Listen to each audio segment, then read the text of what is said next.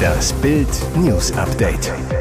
Es ist Donnerstag, der 8. September und das sind die Bild meldungen Aufstand nach Habecks peinlich Auftritt im TV.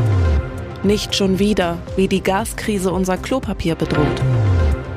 Wir werden gar nichts liefern und G7-Pläne dumm. Putins Lästerattacke gegen den Westen. Empörung und Wut über die immer neuen Patzer von Wirtschaftsminister Robert Habeck. Nach dem ahnungslos Auftritt im TV spricht der erste Wirtschaftsexperte Klartext. Wir erleben gerade eine Zeitenwende beim Wohnen in Deutschland. Vier Millionen private Vermieter und damit zwei Drittel aller Mietwohnungen in Deutschland stehen vor unlösbaren Aufgaben. Die milliardenschweren Belastungen werden wir nicht schultern können. Tausende Privatinsolvenzen drohen. Robert Habeck ist der schlechteste Wirtschaftsminister aller Zeiten. So Kai Warnecke, Chef des Wohnverbands Haus und Grund. In einer nicht repräsentativen Online-Umfrage sagten 290.000 Bildleser, das entspricht 93 Prozent der Teilnehmer, sie trauten Habeck nicht zu, Deutschland heil durch die Krise zu führen. Und Habeck selbst wirkte müde, angespannt. Ist Habeck nach Patzern und Pannen, Gasumlage, AKW-Wahnsinn etc. noch der Richtige im Amt? Am Nachmittag die nächste Klatsche für ihn. AKW-Betreiber Preußen Elektra erklärte, sein Plan einer AKW-Notreserve sei technisch nicht möglich.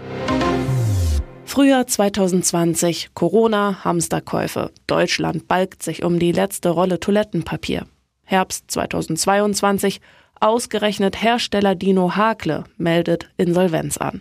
225 Mitarbeiter, 80 Millionen Euro Umsatz, 94 Jahre Tradition aus Düsseldorf. Auf den Hamsterboom folgte die Nachfragedelle, logisch. Das gehortete Zeug musste ja erstmal verbraucht werden. Und dann ließ Putin auch noch die Gaspreise explodieren. 60 Gigawattstunden Gas braucht Hakle pro Jahr, dazu 40 Gigawattstunden Strom hauptsächlich zur Dampferzeugung, so viel wie 33.000 Haushalte. Kaum eine Chance, die gestiegenen Produktionskosten über höhere Preise weiterzureichen. Doch all das muss nicht das Ende für Hakle sein. Die Gehälter sind durch das Insolvenzverfahren bis November gesichert. Seit Putin gar kein Gas mehr liefert, verflüchtigt sich auch die Panik am Markt. Ab jetzt wird's nicht mehr schlimmer. Nach einem Preissprung am Montag gab der Gaspreis Dienstag leicht nach. Nun braucht Hakle einen langen Atem, wie wir Kinder damals auf dem Plumpsklo. Putins Lästerattacke gegen den Westen. Kreml-Tyrann hält Rede voller Lügen und Behauptungen. Russlands Kreml-Tyrann Wladimir Putin hat beim östlichen Wirtschaftsforum in der ostrussischen Großstadt Wladiwostok mal wieder kein Blatt vor den Mund genommen.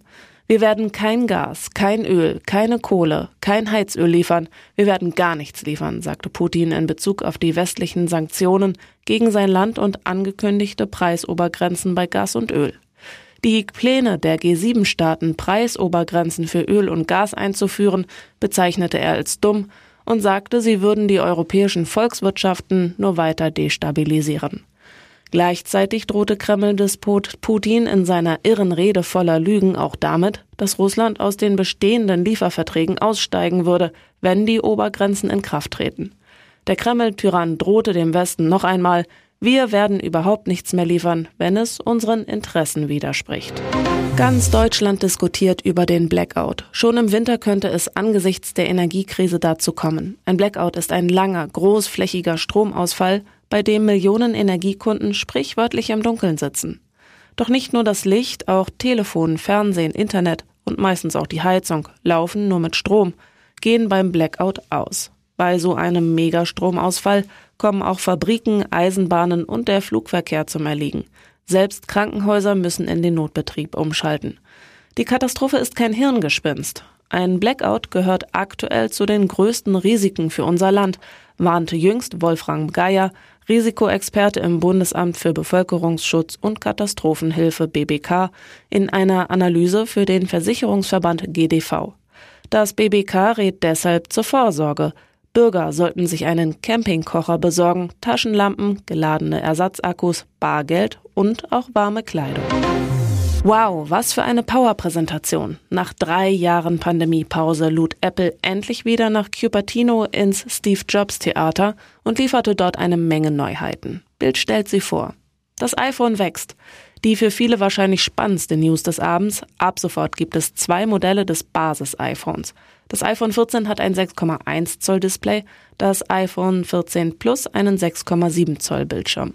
Beide Geräte werden vom Chip angetrieben, der auch schon im iPhone 13 steckte, dem A15 Bionic. Der soll im neuen iPhone aber dank verbesserter Bildoptimierung für bessere Fotos sorgen. Doch damit nicht genug. Apple präsentierte im Rahmen seines Events auch noch die mittlerweile achte Generation der smarten Uhrwatch. Neben der Series 8 gibt es auch eine neue Variante der preiswerten Watch SE und eine Watch Ultra, die sich an Extremsportler wendet.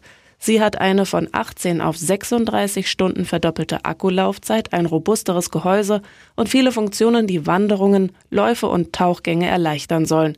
Die Watch Series 8 wird ab 499 Euro angeboten und die Watch Ultra soll 999 Euro kosten. Die beiden günstigeren Modelle kommen ab 16. September in den Handel, die Ultra ab dem 23. September. Und jetzt weitere wichtige Meldungen des Tages vom Bild Newsdesk schickte Bundesverteidigungsministerin Christine Lambrecht bewaffnete Feldjäger und MAD-Personal in einen illegalen Einsatz gegen angeblich rechtsextreme Bundeswehrangehörige? Ein beteiligter Bundeswehr-Feldjäger hat jetzt Selbstanzeige erstattet. Bei seinem Verhör Anfang August berichtete er über den Einsatz mit scharfen Waffen und Sturmhauben gegen Zielpersonen, die der militärische Abschirmdienst benannt hatte. Ein richterlicher Beschluss lag nach Bildinformationen nicht vor. Dennoch, so der Feldjäger, habe er die Verdächtigen ergriffen und durchsucht. Die Bundeswehr hatte den Einsatz als eine geheim eingestufte Übung behandelt.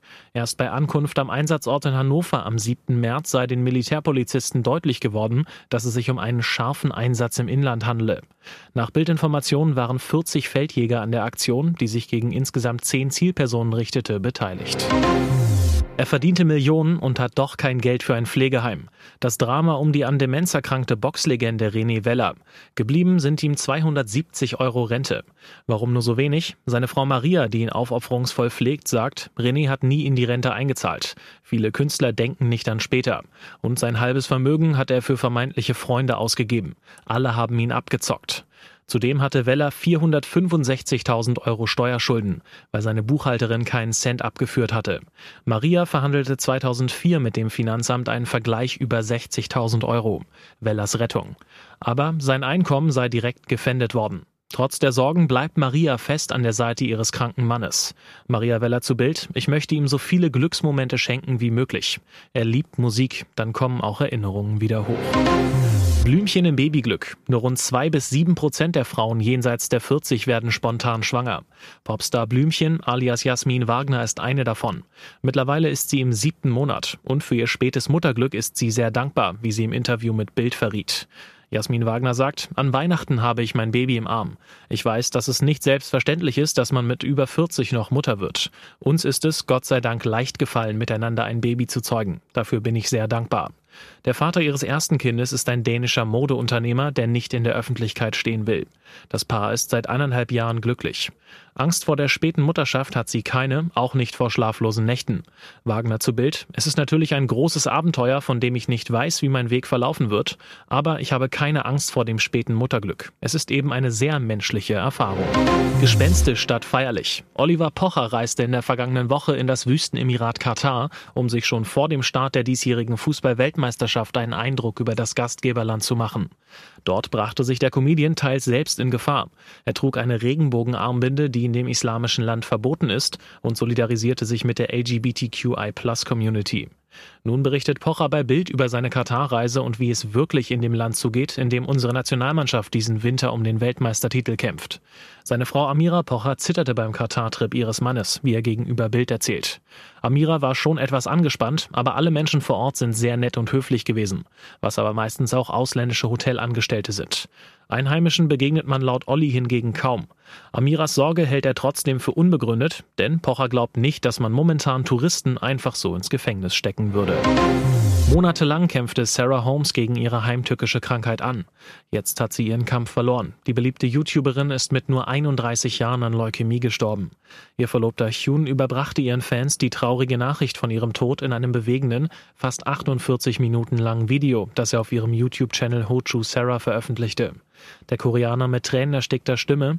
Hallo alle, ich bin Hyun, der die Korea liebende Sarah liebt. Ich wollte wirklich niemals ein solches Video drehen und ich habe wirklich daran geglaubt, dass dieser Tag niemals kommen würde. Ich möchte nicht weinen. Dann der Moment, der tief bewegt. Jun erwähnt, dass es ausgerechnet in den letzten beiden Tagen in Brisbane heftig zu regnen begonnen habe. Er erzählt, dass er viele Tränen vergossen habe und spielt dann Sarahs Abschiedsgruß an ihre Fans ab, den sie kurz vor ihrem Tod aufgenommen hat. Sarah sagt, wenn ihr das hört, ich liebe euch alle. Wenn ihr das hört, ich werde euch aus dem Himmel beobachten. Weitere spannende Nachrichten, Interviews, Live-Schalten und Hintergründe hört ihr mit Bild TV Audio. Unser Fernsehsignal gibt es als Stream zum Hören über TuneIn und die TuneIn-App auf mehr als 200 Plattformen, Smart Speakern und vernetzten Geräten.